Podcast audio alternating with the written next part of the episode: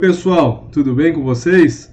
Essa semana eu conversei com o Renato, ele é oceanógrafo, trabalha com sonografia biológica e acabou de terminar o doutorado dele, que ele analisou os peixes da foz do Rio São Francisco.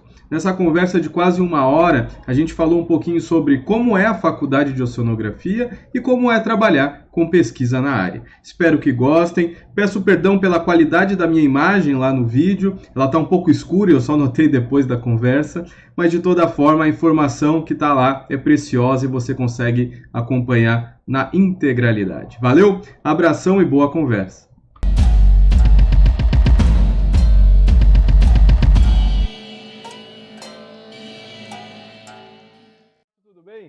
Tudo bom, Gael?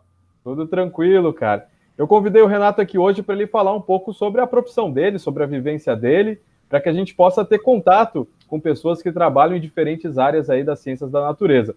Eu entrei na geologia sem nunca ter visto um geólogo na vida, então estou ajudando vocês a, pelo menos, quebrar essa, essa, essa barreira aí.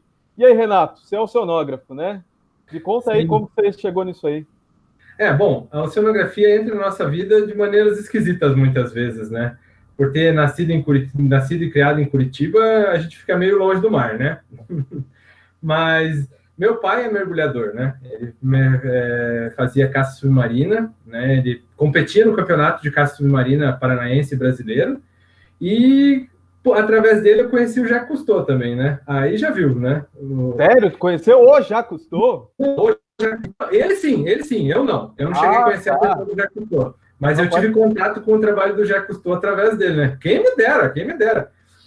E uh, sabe como é que é, né? A gente vê aqueles documentários, vê o Calypso, eu achei que eu ia sair da faculdade de oceanografia e ia embarcar num navio e ia sair viajar para o mundo, né?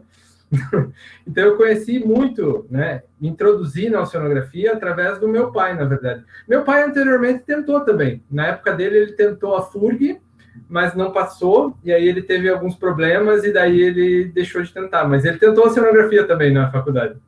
É, tu sabe que a minha história também tem um pouco a ver com oceanografia, né? Porque meu pai é de Santos, né? Aqui uhum. em São Paulo, e ele largou tudo, largou tudo não, terminou o colégio e ele queria fazer oceanografia. O que, que ele fez? juntou as malas, pegou as coisas, pegou um ônibus, foi fazer a FURG. Fez dois anos de oceanografia na FURG, só que acabou desistindo. Ele trocou de curso, depois fez medicina, que achava uhum. mais fácil do que oceanografia. então. Vou te falar, é que a oceanografia ela tem uma visão muito holística das coisas, né? A gente vê muitas áreas diferentes.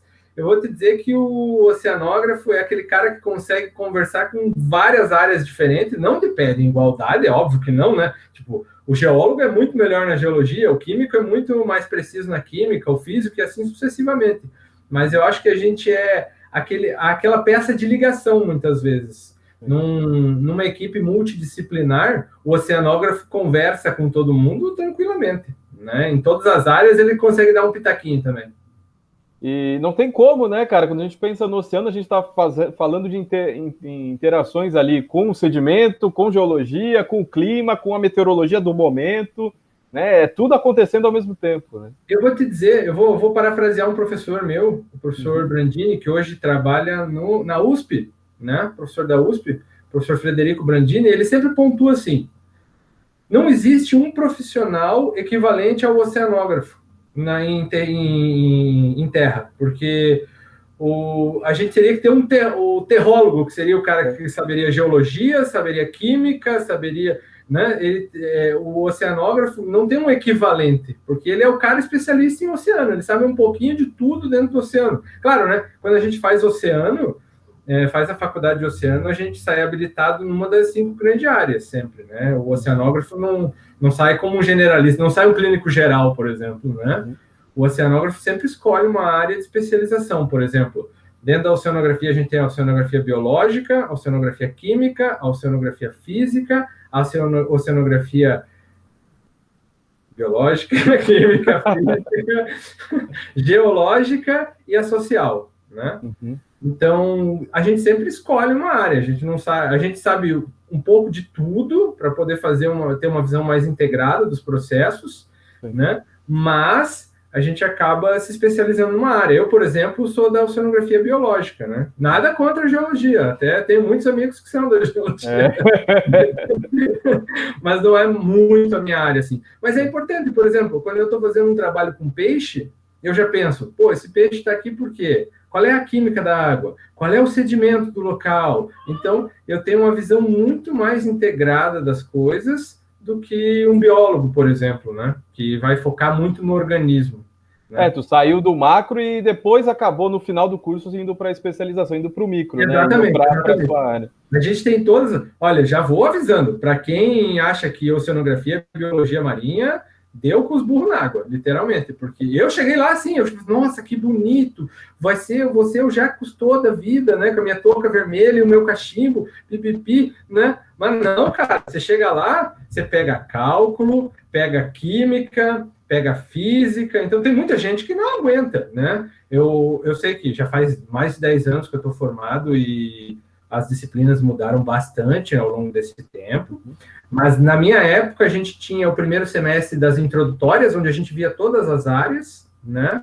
Dava uma pincelada em todas. Aí já partia para a instrumentação, que é maravilhosa, é uma disciplina gostosíssima, onde a gente vai ver equipamento, para que serve, como instala, fundiar, boia. Nossa, é maravilhosa essa disciplina.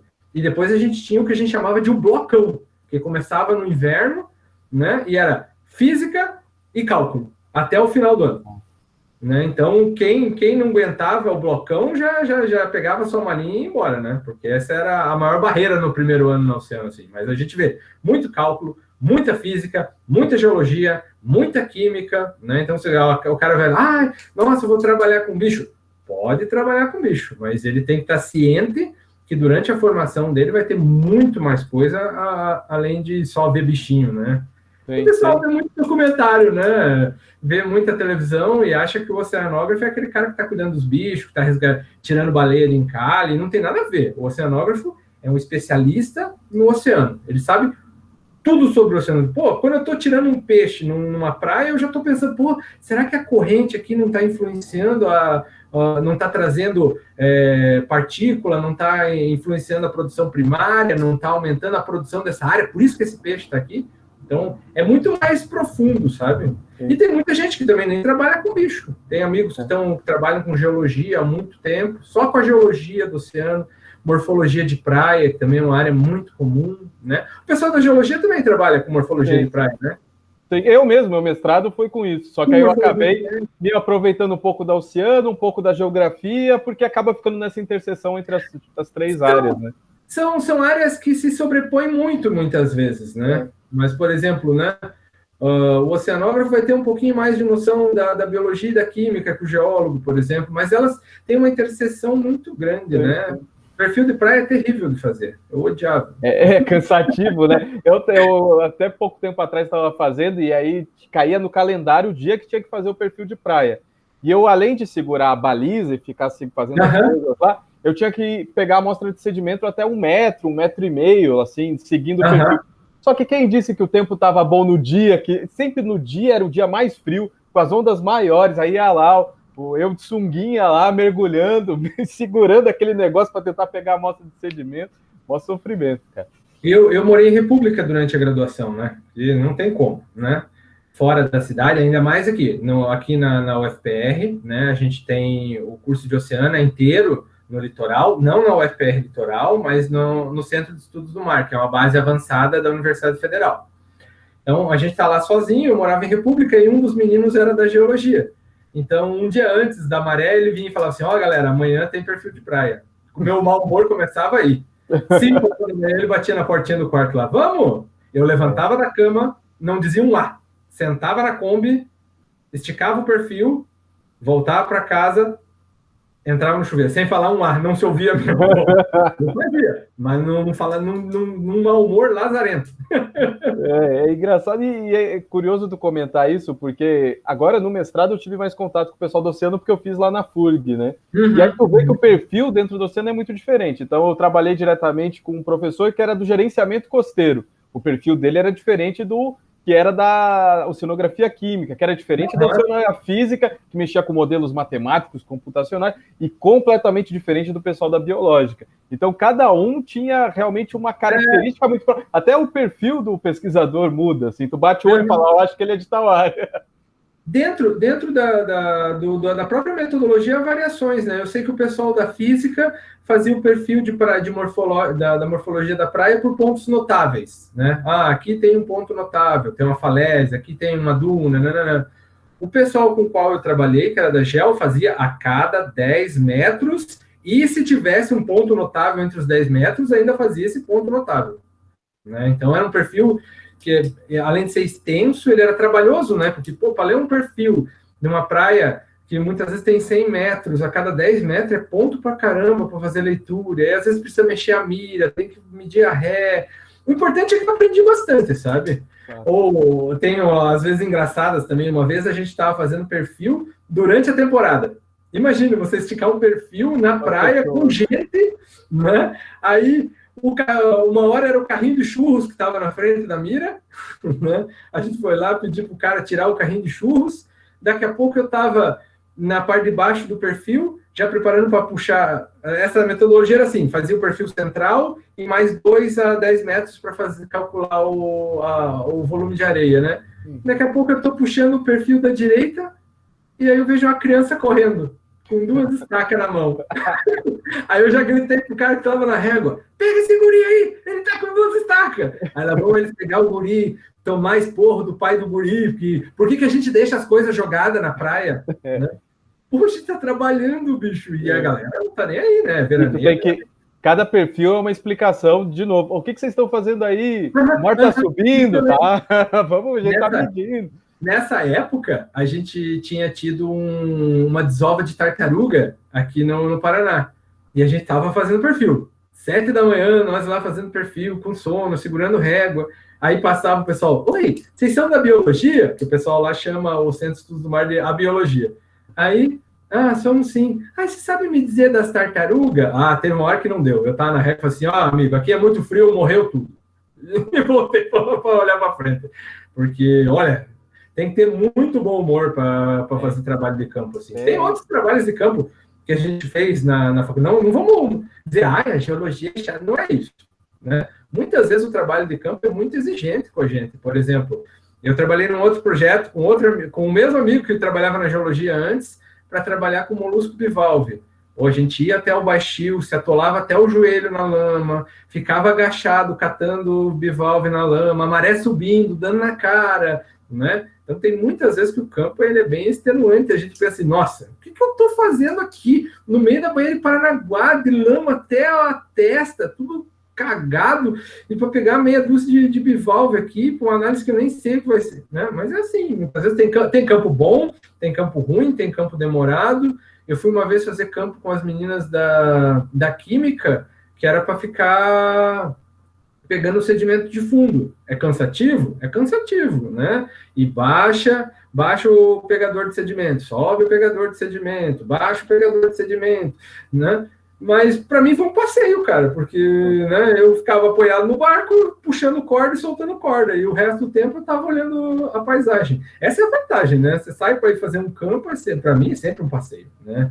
Para mim o campo, por mais extenuante, por mais difícil, por mais cansativo, ativo, e corta a mão, e corta pé no mangue, e puxa amostrador, né? Ele é legal, eu gosto de ir para o campo, né? A parte que me, me machuca mesmo é ficar aqui sentado escrevendo.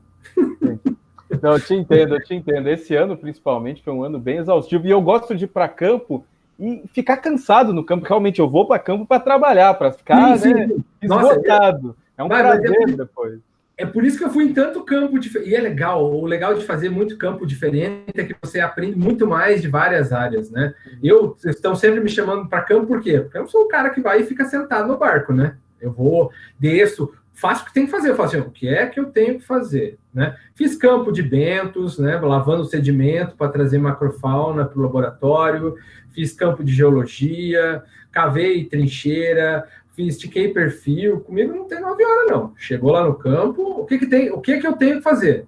Me diz a minha tarefa. Eu vou lá, e faço, não tem essa. E é importante, sabe? Porque muitas vezes a gente está focado. Eu trabalho com peixe, né? Uhum. Mas se eu ficasse só olhando os campos de peixe, por exemplo, eu ia aprender muito pouco, na minha opinião. Porque na, a faculdade é ótima sempre, né? Não é um erro da faculdade, mas tem coisa que não está no livro, bicho.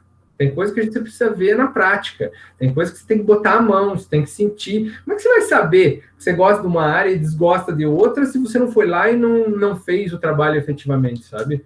Eu acho sempre importante. Se o pessoal está falando assim, ah, tem campo de não sei o quê. Você pode me botar aí, eu vou, né? Não tem essa. Até que agora, né? Eu, depois da Oceano, eu, eu fui para minha especialização em ecologia, né? Se me chamar para pegar morcego, se me chamar para pegar passarinho, o que for, eu vou, bicho. Não tem essa, não eu preparo minha mochila e vou embora. Ah, é legal. Isso tem que aproveitar, são oportunidades de aprender, né, cara? Eu acho que a gente tem que se abraçar dessas pequenas oportunidades e ir. Porque, cara, depois de formado, principalmente, depois que você vai para o mundo profissional, cara, tu acompanhar alguém é um curso. Um curso custa uhum. uma fortuna, uhum. cara. Tu vai pagar uma grana enorme. Então aproveita a universidade, se joga nos campos, participa, que é a melhor oportunidade que você tem. É, essa, esse, esse contato, para mim, é, é, de um aprendizado ímpar, na minha opinião, sabe? É, é no contato do dia a dia aí, pô, você tá lá, pegou um bicho, ah, como é que é, o que que faz, como é que você fixa, pô, tudo é aprendizado, né? A gente é. ficava tão bravo de nesse do, da, da gel desse meu amigo que a gente se vingava. Na hora de pegar sedimento, ele falava assim: pega uns 200 gramas de sedimento, né, para fazer granulometria, carbonato de cálcio, é, matéria orgânica, né? O padrão. A gente ia lá e pegava a sacola dele e enchia até a boca de sedimento. e voltava, voltava rindo já na Kombi, né? Aí no outro dia tava ele com o carrinho de mão indo descartar o sedimento. Eu falava, vocês são foda, hein? É o que dá, é o que dá, né? né? A gente trazia. É eu ficava com medo, sabe? Vai que a amostra não deu ali é, para fazer, né? Daí eu pegava um pouquinho a mais, né? É, um pouquinho, o dobro, o triplo. Eu pegava uns 2 quilos de sedimento quando eu pedia 200 gramas. Quando, Cara, posteriormente, eu, não, não que eu tenha trabalhado no laboratório de geologia, né? Mas nesse trabalho com bivalve, eu ajudei a processar as amostras também. Isso também é incrível. Processar a amostra é, é importante, porque por exemplo, se eu for hoje para fazer um trabalho e precisar fazer a sedimentologia do meu trabalho, eu consigo, sozinho. Sozinho. Tendo o material, eu faço. De peneira ainda, né? Não, sem, sem método muito moderno, não. Peneira e balança eu sei fazer, né? Que foi o que a gente aprendeu, né?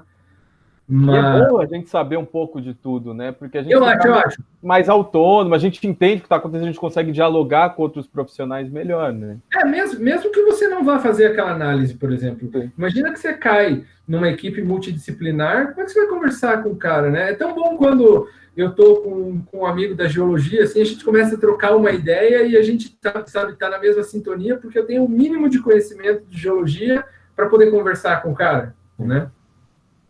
Cara, o que, que eu ia te perguntar? Eh, antes da gente falar um pouco do, do teu segmento aí, da, da oceanografia biológica, eu queria que você contasse, assim, resumidamente para alguém, assim, que já pensou em fazer a faculdade, queria entender como é a faculdade. Então, você estava já contando, a gente começa com umas matérias que são base e depois chega um momento uhum. da vida do curso que você tem que escolher o seu lado. Você pode contar um pouquinho sobre, não sobre o que cada uma área faz, mas mais ou menos quais são as diferenças entre elas, qual é o enfoque de cada uma?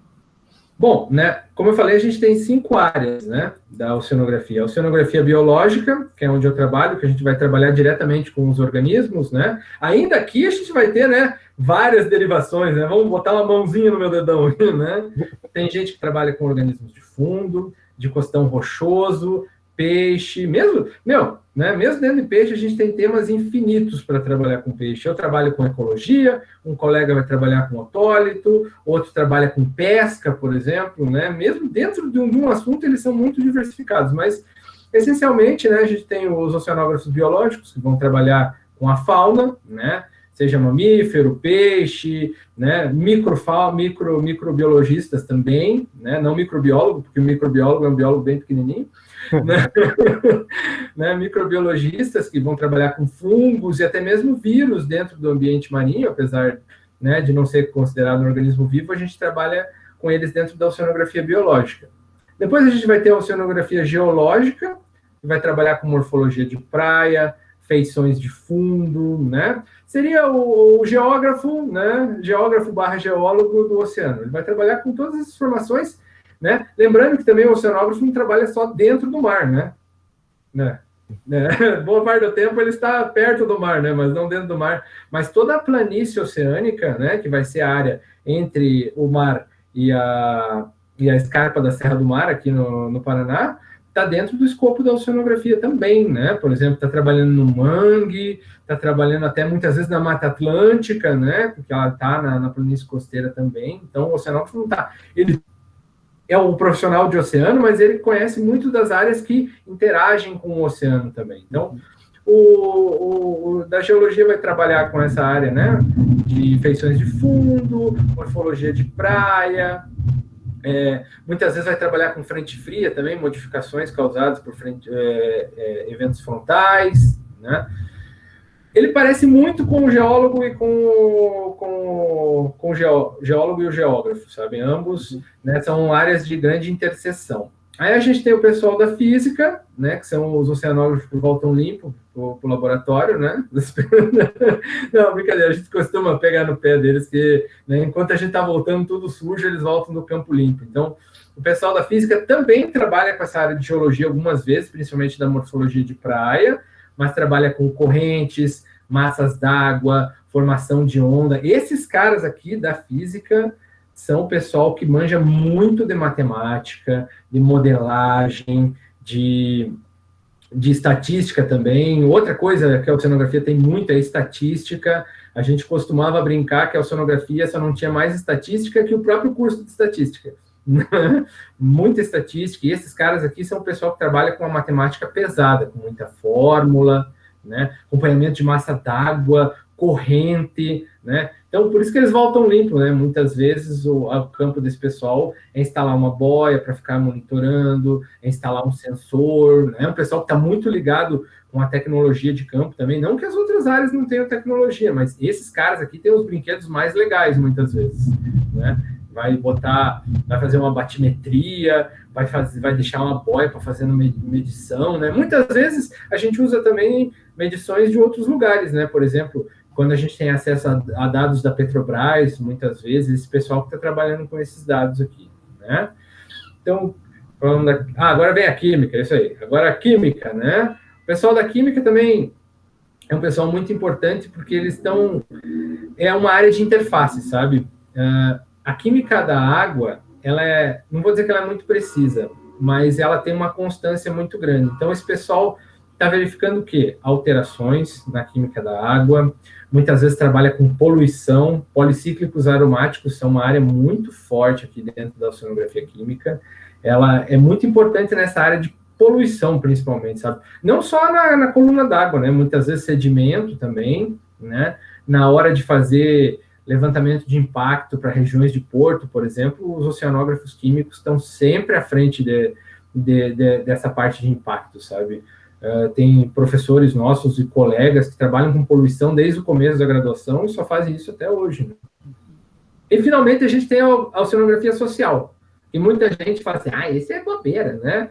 Já ouvi gente falar isso, isso não presta para nada, isso não serve para nada, mas não, isso é importante, porque a gente tem que lembrar que em cima da planície costeira tem gente, né? No oceano tem gente tem gente pescando, tem gente vivendo. Essa oceanografia social, muitas vezes, é ela que faz muitos contatos para que as outras áreas deem certo, sabe? É muito é muito simples a gente, como pesquisador, chegar num lugar e falar assim, olha, cara, tu está fazendo isso errado.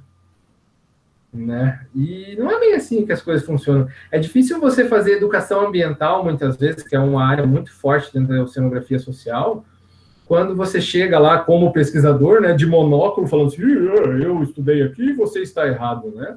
Não é assim que funciona, cara. A gente tem que entender a situação da pessoa. Você não vai chegar lá para uma pessoa que o vô pescava, ele, o pai pescava, ele pescava, você fala assim, olha, não pode mais pescar porque você está prejudicando a natureza. Não é assim que funciona. Você tem que dar uma alternativa, você tem que entender o problema social daquelas comunidades que estão vivendo uh, do oceano, para que você possa dar alternativas também. Muitos deles são muito, muito abertos, sabe? Mas eu vou te dizer que em períodos anteriores, Muita gente chegou, sabe, de cima para baixo e algumas comunidades se fecharam muito, sabe? É a mesma coisa que você, o cara vem falar para você, não vou tomar vacina. Você fala, você é burro. E o que o cara vai fazer? Ele se retrai, né? Você vai estar tá fechando uma porta. A oceanografia social é importantíssima para isso, para abrir essas portas, porque uma vez que a gente tem problemas na planície costeira, a gente tem que resolver eles.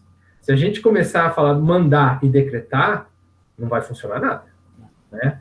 A partir do momento que você conversa com o cara, entende o cara e conquista o cara, você consegue mostrar para ele alternativas melhores. Então, essa área é muito importante. Existiam alguns projetos, por exemplo, de, da professora Naina, que eram para fazer construção de fossa sanitária.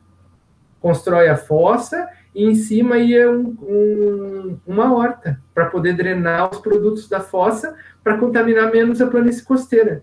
Agora, você chega lá e fala assim, ó, oh, bicho, você está cagando errado. Eu falei assim, você é maluco, bicho. Você é maluco, sai da minha casa. Né? Vai embora daqui, você está querendo cagar regra aqui na minha casa? Não é assim que as coisas funcionam, sabe? Então, essa oceanografia social trabalha muito com pescadores. Existe um projeto muito legal, das, um acompanhamento das mulheres pescadoras aqui no litoral do Paraná, né? Está mostrando um viés diferente, porque normalmente o pescador é o homem, né? Então, mostrando que é uma realidade um pouco diferente. É nessa área que você entende os problemas sociais ligados à oceanografia. Por exemplo, muitas vezes a pobreza de uma região pode ser a causa de uma poluição né? a falta de saneamento básico. Então, eu acho essa área, muitas vezes, o pessoal, sabe, fica, ah, não sei, não é.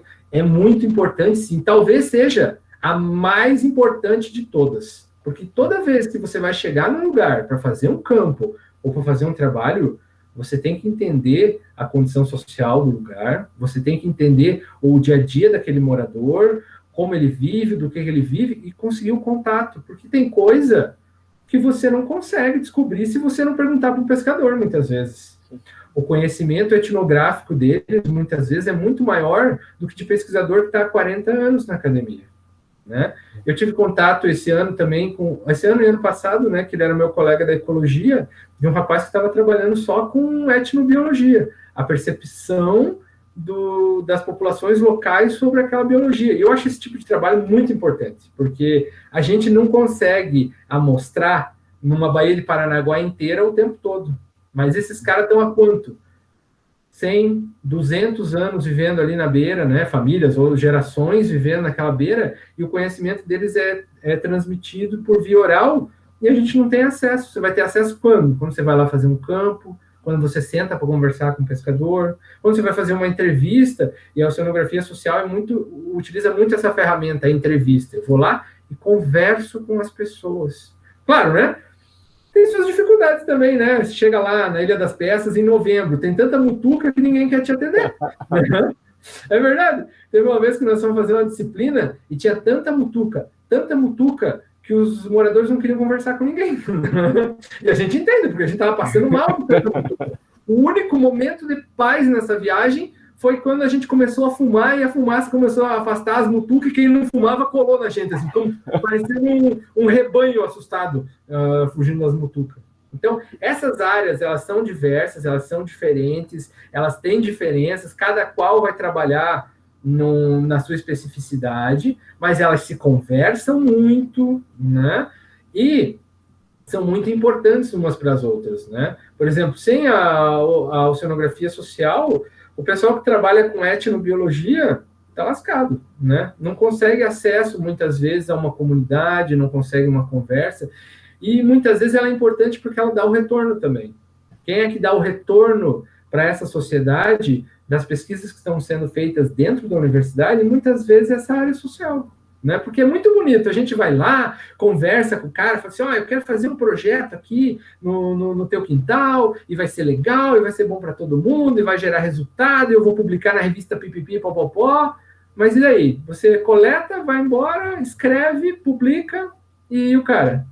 Né? Então, eu acho que essa área é muito importante porque ela devolve muito para as pessoas. Eu mesmo, né, sempre que me convidam para fazer assim, ah, faz um vídeo, ah, faz não sei o quê, me responde uma pergunta aqui, eu faço, faço, faço, porque quando eu faço isso, de certa forma, eu estou fazendo oceanografia social também, né? também, apesar de ser da oceanografia biológica.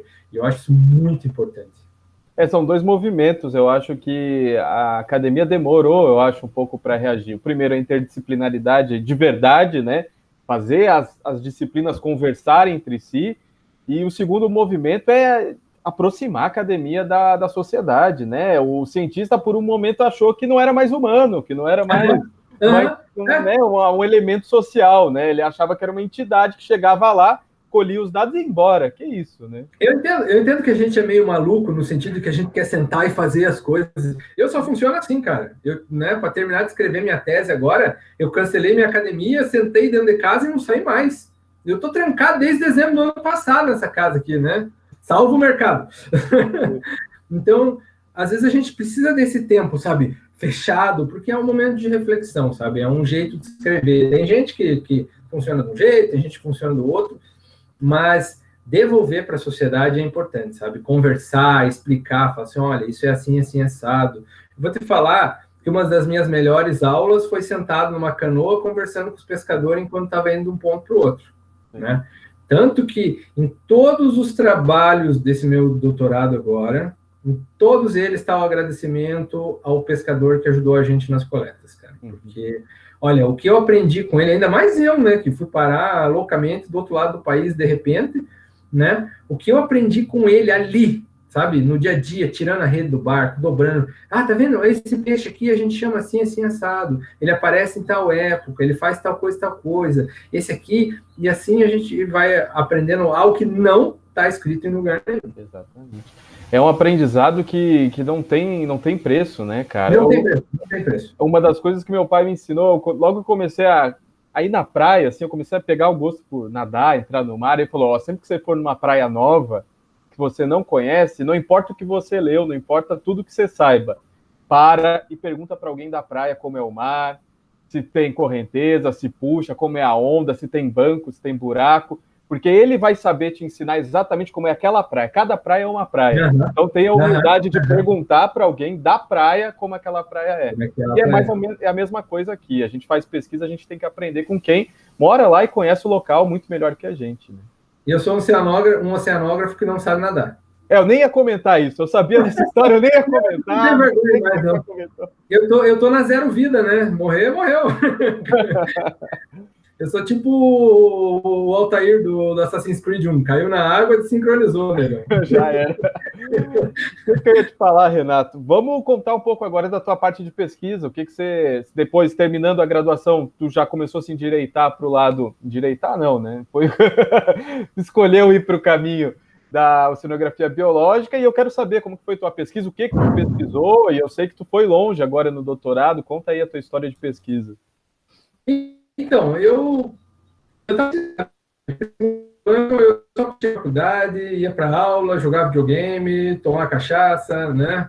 É verdade, porque no Centro de Estudos do Mar a gente tem uma facilidade, porque a gente está muito perto dos laboratórios. Né? Na minha época, talvez, um pouco... É porque, assim, o Centro de Estudos do Mar cresceu, tem outros cursos hoje em dia. Na nossa época, tinha a oceanografia e a pós-graduação, só. Então era o pessoal da você ia no, no mercado encontrava o pessoal do oceano, ia no, no restaurante encontrava o professor, né? Então era só a gente ali. E os laboratórios, eles são muito abertos para o pessoal. Então muita gente começa a estagiar muito cedo, sabe? Ah, no primeiro ano já está nos laboratórios ajudando outros projetos de pesquisa e tudo mais. O que é muito legal, porque a gente tem um acesso muito fácil aos laboratórios, sabe? Tipo, a sala de aula está aqui, saiu da sala, na outra porta já entra no centro, já tem os laboratórios. Então é tudo muito próximo, isso é muito legal, porque a gente fica muito próximo do trabalho de pesquisa o tempo todo, né? Só que eu resolvi dar um tempo, sabe? Antes de, de entrar num laboratório e me especializar e escolher uma área, né? Eu resolvi aproveitar um pouco mais o meu tempo, fazer algumas disciplinas para ver o que eu gostava. Eu tinha a inclinação já a trabalhar com, com a parte de biologia, porque se eu não fosse prestar oceano, eu teria prestado biologia. Né? Esse era o plano. Né? Então eu já gostava de bicho, já, já tinha a intenção de trabalhar com bicho. E aí lá pelo terceiro ano eu falei assim, não, agora está na hora de estagiar, né? Aí eu já conheci alguns dos pesquisadores, que a gente já tinha tido aula e tudo mais, né? E eu gostava de pescar, daí eu falei assim, bom, né, gosto de pescar, já conheço o pessoal de peixe, vou trabalhar com peixe, né? Já tinha uns colegas que estavam trabalhando com peixe, né? Daí já tinha ido em alguns campos, já tinha auxiliado também, sem estar associado diretamente ao laboratório. E eu falei assim, ah, vou trabalhar com peixe, né? Porque assim eu consigo, né? Trabalhar e pescar ao mesmo tempo. E já vai fazer quase 15 anos que eu não vou pescar. Né? então eu comecei a trabalhar com peixe, eu me interessei por essa área. E é muito diferente você ir pescar e ir coletar, por exemplo, né? Uh, os aparatos de, de, de, de captura, muitas vezes, não, quer dizer, você até pode coletar, né? Sentar com a varinha lá e pescar, mas é um método muito impreciso. Muitas vezes a gente trabalha com redes, né? Então, sentar para pescar de caniço, nunca mais. mas aí eu me interessei por peixe, né? Aí eu comecei a trabalhar com peixes associados a, a cultivo, né? Foi uma dúvida que surgiu. Um estágio também que a gente fez. Um belo dia um amigo chegou e falou assim: ó, oh, tô arrumando um estágio lá em Santa Catarina, você quer ir junto? Assim, ah, eu quero, né? Sem pensar duas vezes, assim, ah, quero sim. Aí a gente trabalhou associado ao Laboratório de Moluscos Marinhos da UFSC durante um verão, num estágio voluntário, e foi maravilhoso, porque daí eu tirei a ideia do meu TCC enquanto a gente estava trabalhando nos cultivos, junto com o pessoal lá, dando manutenção, retirando os organismos de cultivo, eu comecei a notar que tinha uns peixinhos que estavam morando dentro das, estru das estruturas de cultivo. Aí eu falei assim, falei para o pessoal, falei assim, escuta, tem sempre peixe quando pula? Ah, sempre vem uns peixinhos pequenininhos, o pessoal chama de garopeta, não sei o quê. Hum, isso aqui é interessante, né?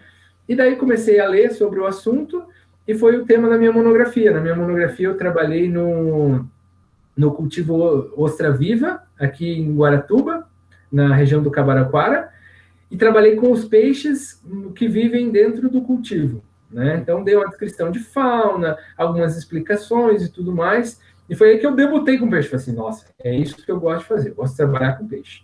Né? Depois, eu entrei no mestrado na ecologia. Muita gente fala assim, você é maluco, cara. O pessoal normalmente faz bio, eco e vem para o oceano, você vai fazer o caminho contrário. Alguém tem que se arriscar, né? então eu fui para ecologia, né? Mudei de orientador e aí trabalhei, né? O meu, a minha ideia era continuar trabalhando com um assunto parecido, sabe? É, que eram os atratores de peixe. É normal. Sempre que a gente põe um objeto na água, ele vai passar por um processo de sucessão. Vai desenvolver uma camada de bactérias, aí em cima disso vão vir outros organismos, vão vir alguns peixes consumir, comer aquele material que está crescendo em cima, isso atrai outros peixes maiores, e as coisas viram verdadeiros recifes artificiais. Assim como é, o cultivo é um, um recife, né, que tem serventia para gente, né? Mas aí o meu plano era trabalhar com esses atratores, né? Mais dois anos, fazendo ecologia aqui em Curitiba. O meu orientador era lá do litoral, seis meses de disciplina, para depois descer, desenvolver um projeto, e aí escrever uma dissertação começou a ficar meio corrido, né? Daí meu orientador veio e falou assim, olha, bicho, tu não vai dar conta. É muito, né? Meu projeto tinha sido aprovado e tudo mais, eu ia fazer um experimento de campo, né? Mas sabe é que é, né? Quando a gente está escrevendo, é, ai meu Deus, olha que projeto lindo. Quando vai escrever a dissertação, é meu Deus, por que, que eu fiz isso, né? A gente às vezes é, pensa muito grande na hora de escrever um projeto. E a, a dica que eu tenho é: o mestrado é muito rápido. O mestrado passa voando dois anos, é nada. Jo aposte em alguma coisa certa, porque se, se der um problema no meio do caminho, você se complica, você se atrasa, é um problemão. Então, como o meu projeto não estava caminhando muito bem dependia de uma estrutura, que eu ia ter que instalar uma estrutura, fazer coletas, com mergulho, que é mais complicado ainda, né? Apesar de não nadar, eu mergulho, né? Uhum. E é muito contraditório, eu sei, né? Mas, mas eu sei mergulhar, né? E, mas isso existe também um treinamento para você é, visual, para você identificar as espécies, né? Tem todo um problema da metodologia que eu não ia conseguir superar em um ano e seis meses. Uhum. Aí meu orientador veio e falou assim: olha, cara, não vai dar, vamos trocar esse projeto, né? E nessa hora você tem que ter humildade também, sabe? Falar, tá bom, professor, vamos trocar. Porque muitas vezes o cara não está implicando com você. Ele está tentando te salvar, bicho, né? Às vezes a gente fala assim, ah, meu projeto é maravilhoso, é gostoso, cheiroso. Não, cara. Ganhar o Nobel, né? Faz o projeto de mestrado esperando o Nobel já. É, é. a gente é, eu vou te falar que, né, vendo outras instituições, a gente aqui da Universidade Federal é um pouco megalomaníaco. Os, proje é, os projetos, as monografias, os mestrados, eles são muito maiores do que o necessário para você se uhum. graduar naquele, na, na, na para obter aquele título, sabe? A gente acaba fazendo muito mais do que o mínimo, né?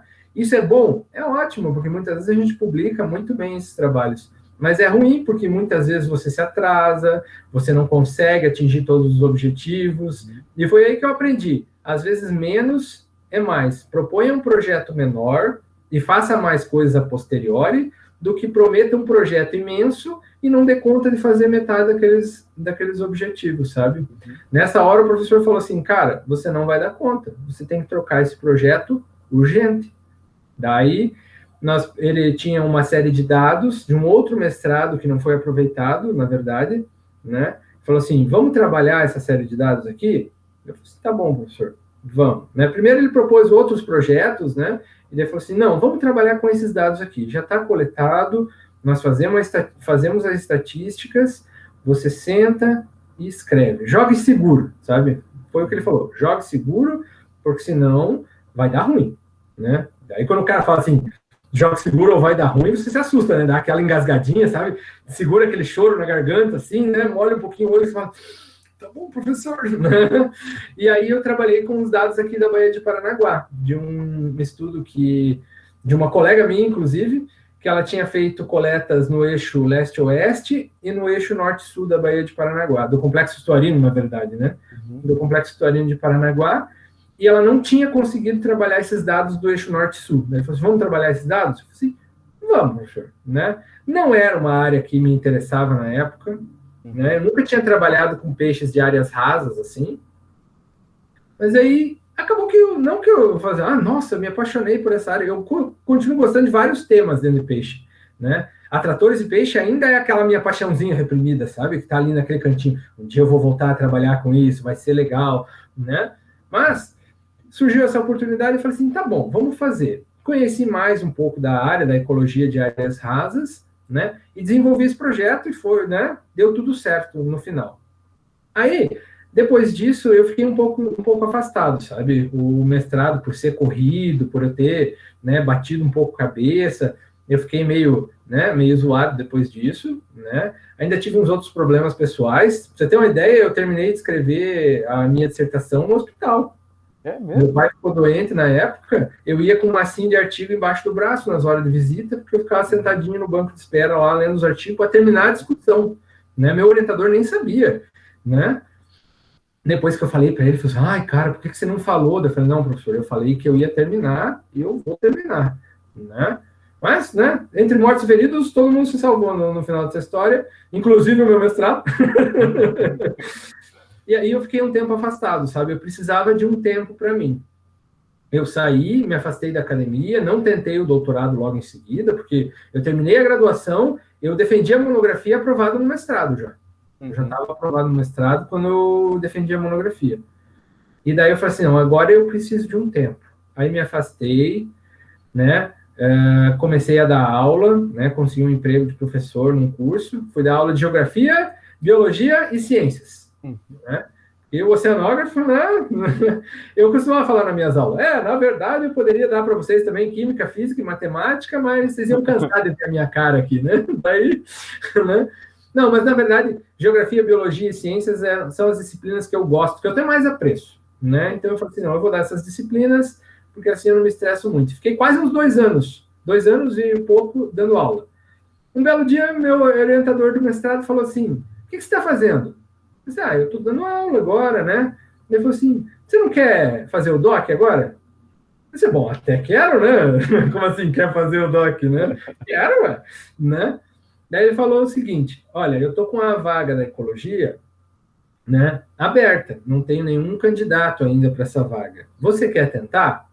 Eu falei assim, tá, professor, adoraria tentar o doc para ecologia agora, o meu mestrado já era na ecologia, né? Sim, genial, maravilhoso. Gostaria muito, mas com, com que projeto? né? Vou tirar o projeto. Não, tem aqui o um projeto no meu bolso aqui do doutorado, né? É só submeter. Aí ele me falou o seguinte: o negócio é o seguinte, eu tenho um ex-aluno que está na, na UFS, na Universidade Federal do Sergipe, e ele tem uma proposta, né? Ele falou assim, ele está lá e ele está preocupado com a área da Foz do São Francisco. Foz do... Cara, eu só falei assim... Nada, né? São Francisco, né? Aí falou assim, ó, o negócio é o seguinte, tá tendo pistas e indícios de salinização na foz. Você não quer ir para lá e trabalhar com ele como teu orientador com esses peixes? Aí eu pensei bem e falei assim, eu tô essa parada aí.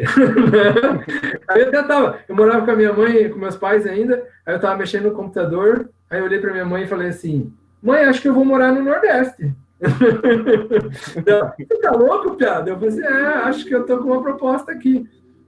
Aí ele falou assim, ó, o negócio é o seguinte, então, tu passa na prova e a gente propõe esse projeto, né? Porque a, a ecologia, você faz o primeiro ano, né? É, faz as disciplinas normalmente, e lá por setembro, quando é o, o simpósio do, do curso, a gente apresenta o projeto no primeiro ano, né?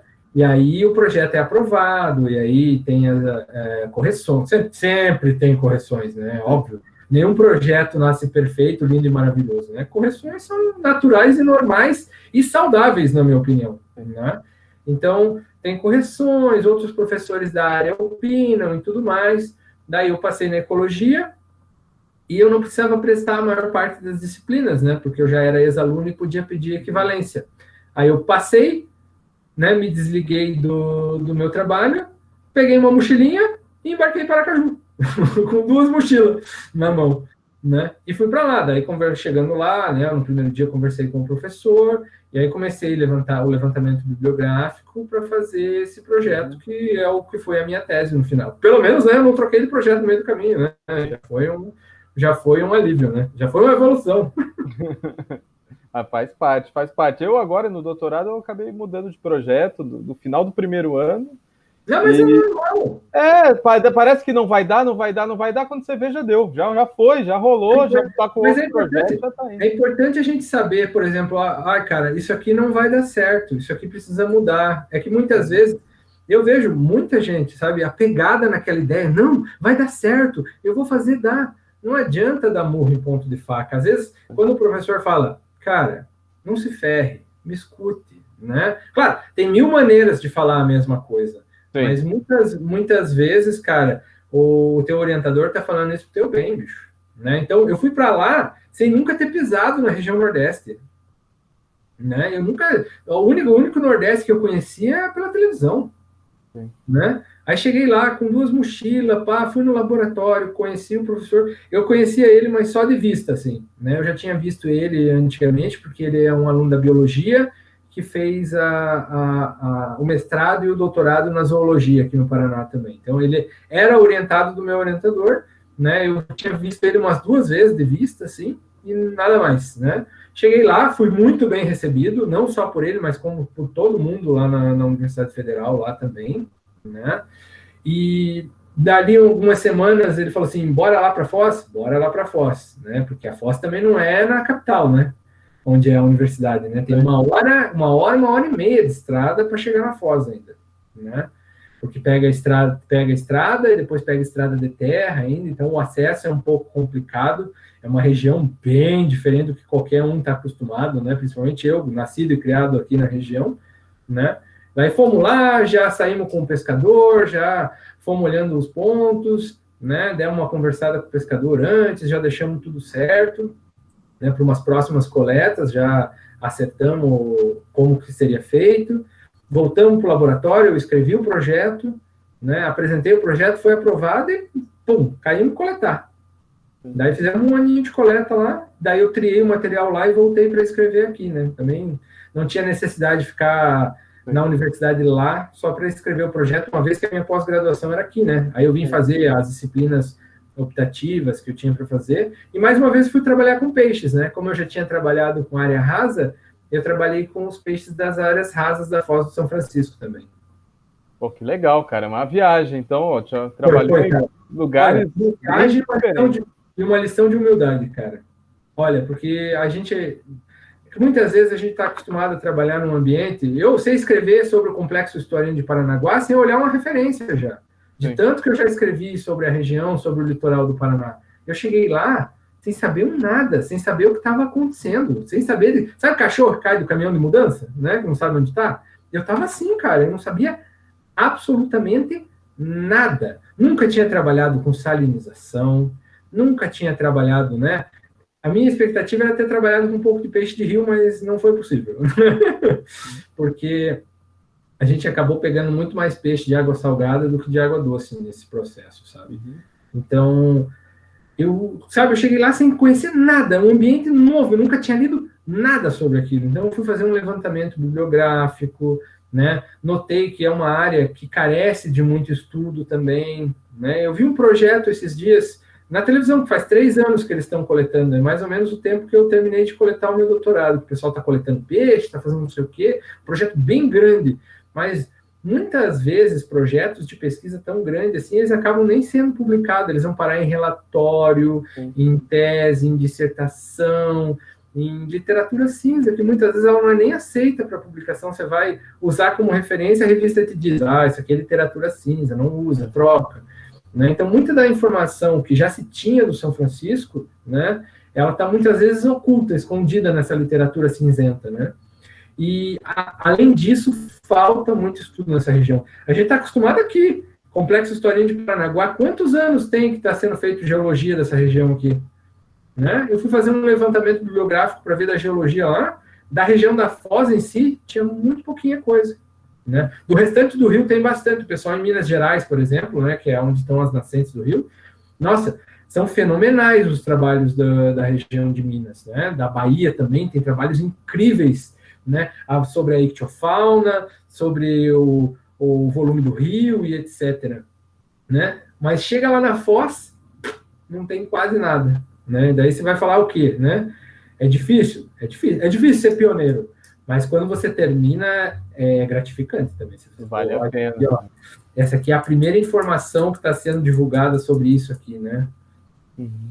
Agora, é, nós, publicamos um, nós publicamos um com, com os robalos agora, com o otólito do robalo, né? Vamos, vamos voltar um pouquinho. O otólito, ele é uma estrutura de carbonato de cálcio que está dentro da cabeça do peixe. Elas são análogas aos nossos ossinhos do ouvido. Elas auxiliam no, na audição e no, no equilíbrio dos peixes na, na coluna d'água. Então, eles também têm, têm três pares, né? Que é o asteriscos, o lapilus e o sagita, né? Esses otólitos, eles trazem muitas informações sobre a biologia do peixe, porque tudo que acontece com o peixe, quimicamente falando, acaba sendo registrado no otólito, porque eles formam anéis de crescimento e esse otólito acaba funcionando como a caixa preta do peixe. Não só isso, a gente pode usar os otólitos em vários outros tipos de estudo, como por exemplo, né, é, ontogenia de crescimento, organismos que se alimentam de peixes, muitas vezes a gente só acha o otólito nos estômagos deles, e algumas vezes, dependendo do desgaste, consegue identificar as espécies que aquele, que aquele organismo está comendo. Né? O pessoal de botos, por exemplo, e de aves marinhas, trabalha muito com esses otólitos. Então a gente publicou agora um, um trabalho de otólito de robalo na Foz do São Francisco. Hum. Eu acho que ele é o primeiro trabalho nesse sentido, né, no Brasil, né, e está levantando informações muito importantes, muitas vezes, né, informações para identificação, ou muitas vezes alguém que vai trabalhar com uma espécie que coma peixe, simplesmente. Sim. Ah, que peixe ele comeu? Vai pegar, vai, pode pegar o nosso trabalho e ver, olha aqui, ó, robalo é assim, assim, assado. Então, é um trabalho muito legal que disponibiliza informações. Começa a fechar essas pequenas lacunas. Às vezes a gente acha. Eu tinha, durante o doutorado, eu tinha muito medo do meu trabalho. Eu falei assim, nossa, cara, meu trabalho é muito pequeno, meu trabalho é muito simples, meu trabalho é muito primário. Meu Deus, isso aqui é uma monografia, cara. A banca vai me quebrar, né? Vão, vão me matar, cara, eu vou reprovar. Né? E eu estava sempre perguntando para os outros professores, cara, isso é o suficiente, isso é o suficiente, eu tô, tô sendo o suficiente, né? Todo mundo fala, não, calma, cara, você está fazendo um trabalho inédito, você está fazendo um trabalho que não tem nada, que a, a informação na região é zero praticamente, né? Por exemplo, eu fiz um trabalho sistemático de ecologia, coletei ao longo de um trecho, Né? Existem outros trabalhos com peixe, mas com desembarque, né? Uhum. com pescadores, né? que são trabalhos importantes, mas que trazem informações diferentes. Né? Então, posso te dizer que o meu trabalho, assim, né, sem querer puxar a brasa para minha sardinha, né, meio dictiólogo essa né, mas, né, é um trabalho que foi inédito, é um primeiro passo, né, para outros trabalhos que vão usar aquela área. É isso aí. Não, e a gente tem que entender que quando a gente faz pesquisa, a gente não precisa necessariamente pegar todos os dados. Então, sei lá, o trabalho que você fez, você coletou dados que vão ser úteis para mais 10, 20, 30 pesquisas por aí, porque não dá para abraçar o mundo. Então você tem que aproveitar os dados já coletados e com base uhum. neles você faz outras pesquisas. E assim a roda a gente, gira. A gente tem que entender que a gente está botando um tijolinho na parede. A gente não quer terminar, não pode querer terminar a parede. Você está contribuindo. Por mais que pesquisa de base às vezes seja difícil de publicar, né? Isso é, é uma verdade mas é porque tem uma sincronia muito grande entre países do, do exterior e o Brasil, por exemplo. Muitas vezes você chega num país exterior, né, vai pegar dado de algum lugar, por exemplo, um mar fechado ou uma lagoa, uma laguna, o cara sabe que espécie que tem, quanto tem, quanto pode tirar, né, o quanto pode tirar sem declinar aquela população. Eles uhum. têm muitos dados, porque a ciência está sendo feita ali há muito, muito tempo, tem muita observação. Né? Além do fato de que as faunas, muitas vezes em países mais frios, ela é muito menor, né? Tem muito menos, o número de espécies é muito menor. A gente que trabalha com ambiente tropical e subtropical, a gente não tem nem certeza que coletou tudo. A gente fala assim, olha, a minha curva de, de, de, de captura de espécies indica que a rarefação é representativa daquele, daquela, da, daquela fauna, mas a gente não tem certeza. A 3 por 4 o pessoal está descrevendo espécie nova. Né? Então, muitas vezes a nossa ciência está um pouco assíncrona, né? Então, enquanto lá fora, muitas vezes as pesquisas estão há muitos anos trabalhando, aqui às vezes a gente não sabe a fauna de um rio. Yeah. Né? A gente não sabe, ah, que peixe que tem ali? Ah, não sei ainda. Não, nesse, nesse córrego não foi feito o estudo ainda.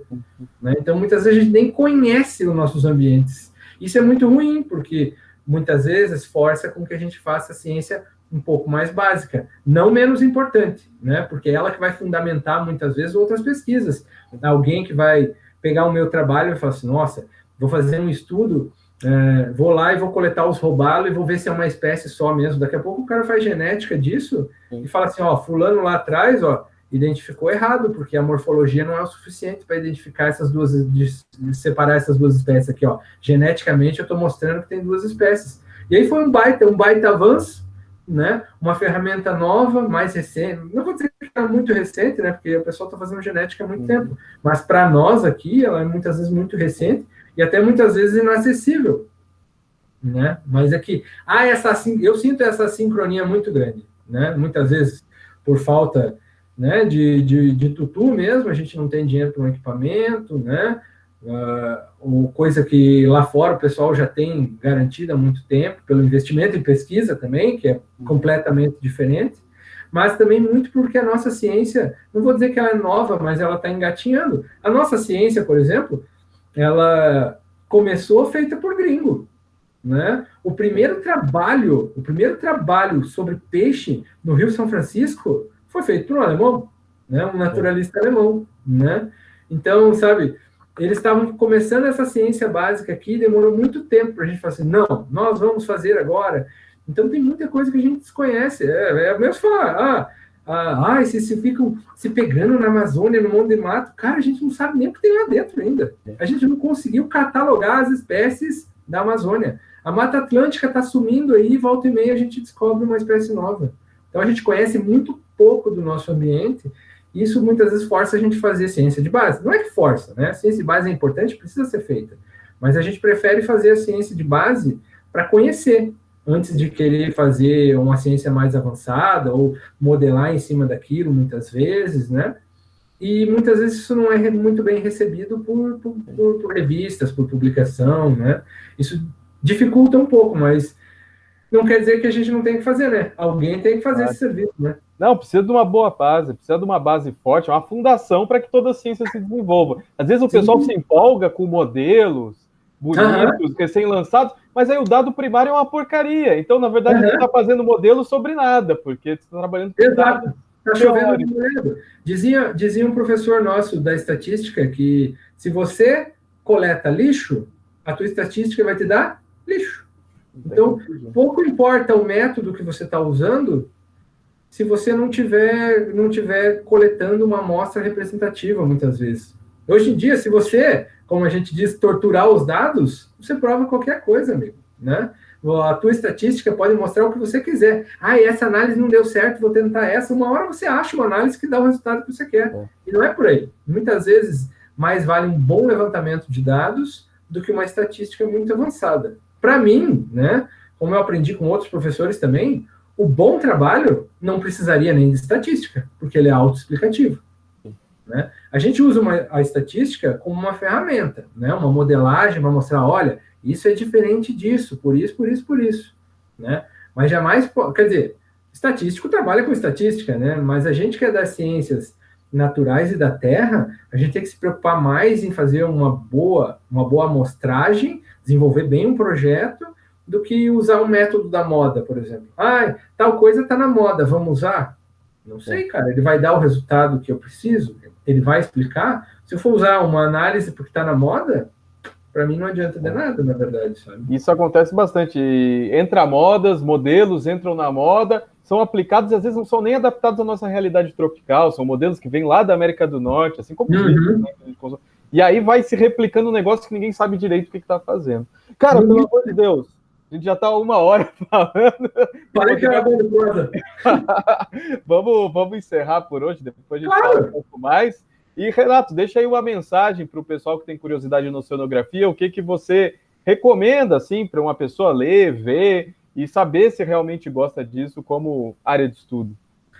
Fuja do Jacques Cousteau. ele é muito legal, eu admirei sempre muito ele como pessoa, deu uma porrada de livro, mas não é assim que faz oceanografia, né? Não é assim. Existe uma área de oceanografia profunda que é linda e maravilhosa, mas ela é muito cara também, né? Mandar um cara para o fundo do mar é tão caro quanto mandar um cara para o espaço, bicho, né? Porque é um ambiente que a gente não está acostumado de maneira nenhuma. Então, quer conhecer sobre oceanografia? Converse com oceanógrafos. Eu, olha, eu estou sempre aberto, né? Pode me chamar no Twitter, pode me mandar e-mail, né? Eu estou sempre por aí. Tá com alguma dúvida? Quer saber como que é, como é que é o trabalho? Eu trabalho com oceanografia biológica, né? Mas, né? E ecologia, mas a gente sempre tem alguém para indicar, alguém da geologia, não sei o quê. Tá com dúvida? Ah, como é que é? Como é que é o seu trabalho? Ou, né? Se for possível, muitas vezes, Vá até a universidade, conheça um laboratório, converse com as pessoas do laboratório, peça para ir junto um dia. Ah, posso ir junto numa coleta? Né? Claro, né? Desde que você já seja maior de idade, né?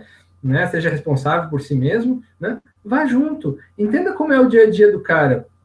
Eu conheci gente que entrou na, na, na, na universidade e não gostava de areia. Ah, eu não gosto de areia no pé. Eu assim, meu, você veio para o curso errado. Tem gente que a primeira vez que sobe num barco, enjoa dentro da Bahia, né? Também não dá para trabalhar embarcado. Tem outras áreas, pode trabalhar em terra, sem problema nenhum. Mas a gente tem que conhecer, saber até onde a gente consegue ir. E saber como é o trabalho, nada melhor do que conversar com um profissional. Vai lá, conversa, bate na portinha lá, Olha, oi, professor, eu estou querendo fazer o vestibular, não sei o quê, né? Se não tiver essa possibilidade, escreve para a pessoa, fala assim, né? Pede um e-mail, fala assim, olha, professor, eu queria conversar com você para saber do seu dia a dia, né? Assim como outra área, a oceanografia, tem a parte prática, mas ela tem muita pesquisa. Então, para o cara gostar, ele tem que gostar de coisas fundamentais. Ler, sentar e estudar. Né? Se ele não gostar desse, de, de, dessa parte de ler, de estudar, tem que, tem que se esforçar um pouquinho no inglês, porque grande parte da nossa bibliografia é em língua inglesa, né? Raramente vem em outro, né? A gente pega artigos em português, pega, pega artigos em espanhol, pega, mas pega artigos em alemão, pega artigos em francês, muitas vezes. Hoje, muito menos, né? Porque a língua oficial da, da ciência é o inglês. Então, tem que, se esforçar um pouquinho no inglês, tem que gostar de ler, tem que gostar de estudar. Isso eu digo para qualquer área científica, seja oceano, seja a geologia, seja a física. Para o cara entrar numa área científica, ele tem que gostar de estudar. Tem, sabe? Se o cara não gostar de sentar e ler, ele já pode ser que não sirva para coisa, né? Então, ele pode estar tá entrando numa faculdade, tá se frustrando, perdendo tempo, né? Dizendo, ai, essa área é uma droga, não sei o quê não é, não é que é uma droga, quer dizer que não era bom para ele, só isso. Né? Tem gente que se formou e nunca mais falou em oceanografia, foi trabalhar com outra coisa. Eu, eu não critico essas pessoas, porque a área científica ela é difícil, ela é sacrificada. Num ano como esse, que não tem nem aula para dar, né? Tá todo mundo aí correndo feito urso no pica-pau, sem saber para onde vai, né? Mas se o cara tem interesse, converse com profissionais. Eu te garanto que se alguém te fechar a porta, outro vai abrir, né? Uhum. Entre em contato, converse. Muitas vezes no Twitter vem, ah, queria fazer vestibular, o que, que você acha? Eu já falo a real, né? Ó, tem que estudar muito, não é biologia marinha, né? Porque essa foi uma das primeiras coisas que eu vi. Primeira palestra que eu sentei para ouvir calorinho lá, né? né? Não deixei cortar o meu cabelo, né? Mas calorinho lá sentadinho no, no, no banquinho o cara falou assim: se você gosta de biologia marinha, você tá no curso errado. Eu falei, puta merda, cara, e agora? Eu estudei três anos para passar, o que eu vou fazer na minha vida? Não é bem assim, não é tão forçado assim, mas. Né? Converse, cara. Converse com outras pessoas, porque isso vai te ampliar muitos horizontes. Eu cheguei no oceano sem saber nada de oceano sem saber nada, né? Admirando já custou, gostando de olhar o mar, feliz porque estava morando na praia. Mas eu acho que a conversa é fundamental. Eu te garanto que eu e outros profissionais estamos sempre muito abertos para bater um papo, para conversar, né? De maneira informal, dar algumas dicas. Ah, você gosta do quê? Né? Claro, na faculdade ninguém precisa entrar sabendo nada. Né? Você pode chegar lá cruzão e você vai aprender tudo do zero. Mas é importante que você saiba mais ou menos como é aquele trabalho, né? Para que você tenha certeza de que é isso que você quer e não perca o seu tempo também, né? O nosso tempo é escasso e precioso. Não dá para a gente ficar, ah, eu vou tentar. Quer dizer, você pode até tentar, né? Ah, eu vou tentar isso, vou experimentar isso, não gostar disso aí. Não é problema nenhum. Sempre é tempo de você falar, não, eu vou parar com isso e vou fazer outra coisa. Né? Tem gente na física, por exemplo, que trabalha muito com modelagem. É um cara que fica o dia inteiro sentado na frente do computador, muitas vezes escrevendo código. Né? Quem tem gente da, da, da, da oceanografia biológica que não, não, sabe escrever uma linha de código. Né? Tem que usar o R e se descabela. Fica, Meu Deus, cara, me ajuda aí, me manda o teu script. Né? Então, é uma área muito variada, mas você só vai saber se você perguntar para alguém. É isso daí, a gente não, não tem atalhos, né? O atalho não, melhor é não. ir lá conversar com alguém. Até eu vou botar teu Twitter aqui embaixo na descrição, se alguém quiser conversar, ou se não, manda mensagem para mim que eu faço a ponte. Siga o Twitter, bobagem o dia inteiro, eu garanto. isso é verdade, isso é verdade. então, feito, Renato, brigadão. Eu sou bilíngue, eu falo português e várias merdas. faz parte, faz parte, tem que adubar a vida, né? Exato. Brigadão, Renato. Valeu mesmo pela conversa. Espero que ajude aí muita gente a atiçar a sua curiosidade pelo oceano. Valeu? O prazer foi meu.